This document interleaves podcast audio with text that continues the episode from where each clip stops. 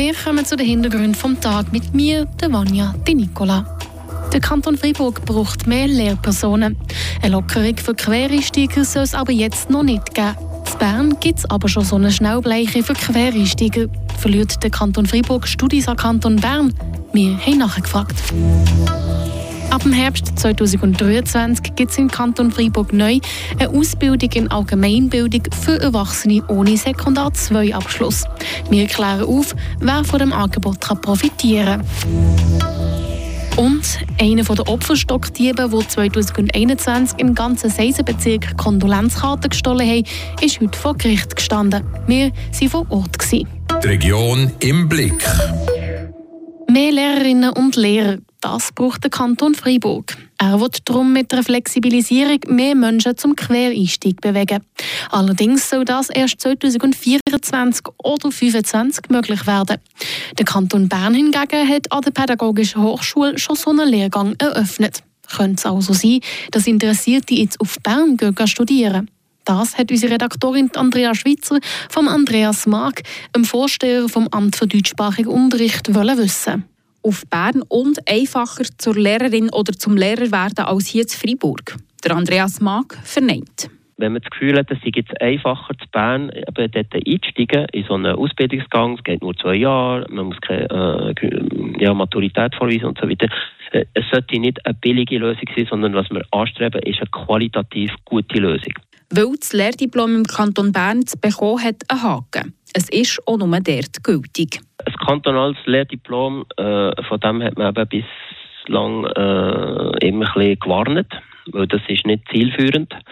Aber in der aktuellen Situation Bern etwas über 500 noch freie Stellen offen. Die tun natürlich alles daran setzen, dass sie äh, wirklich auch mit qualifiziertem Personal, jetzt egal wie, das herbringen.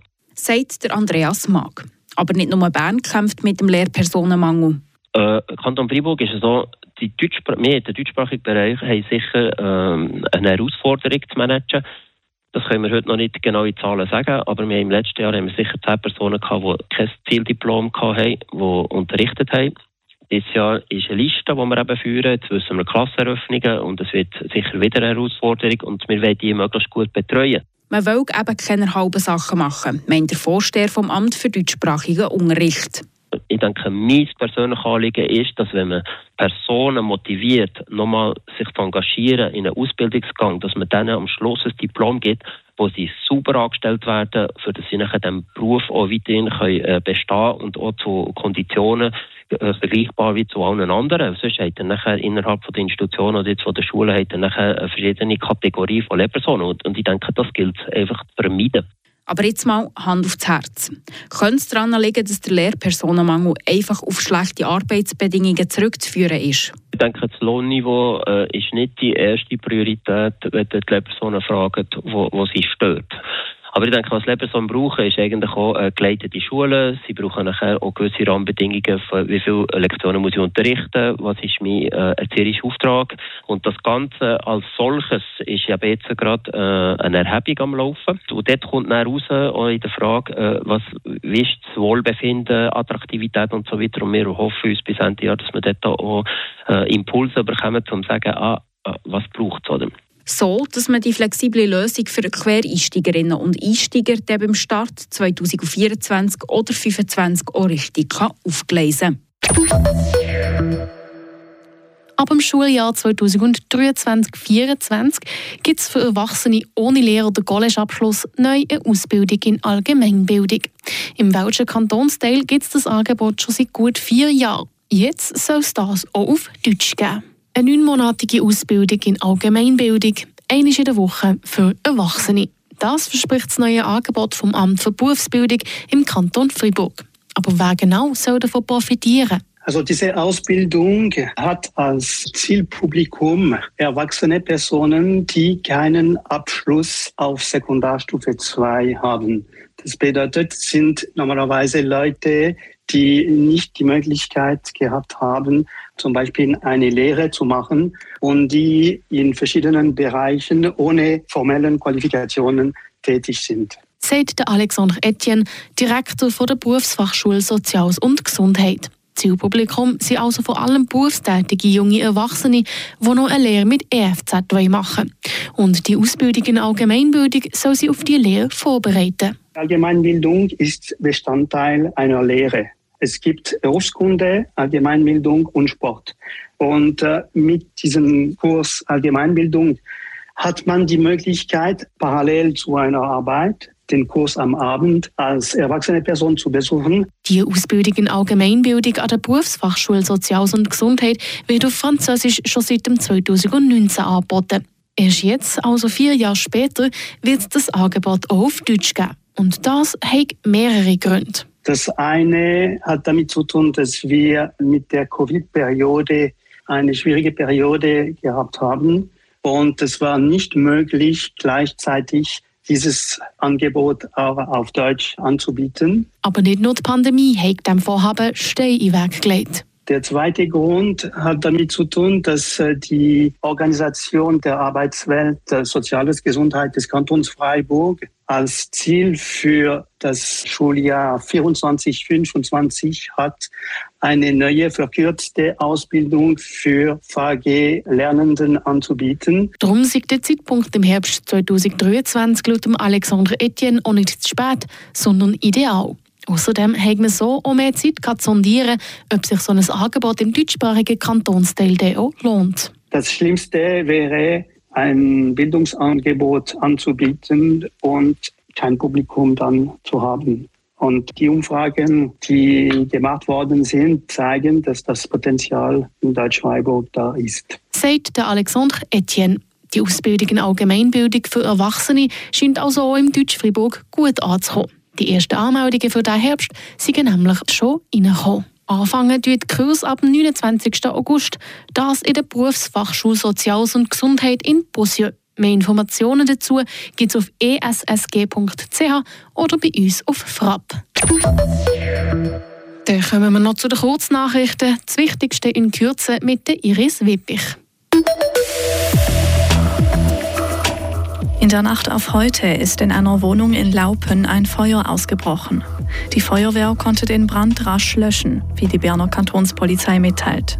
Die Hausbewohnerinnen und Bewohner mussten das Gebäude vorübergehend verlassen. Verletzt wurde niemand. Die betroffene Wohnung wurde stark beschädigt. Die Kantonspolizei untersucht die Brandursache.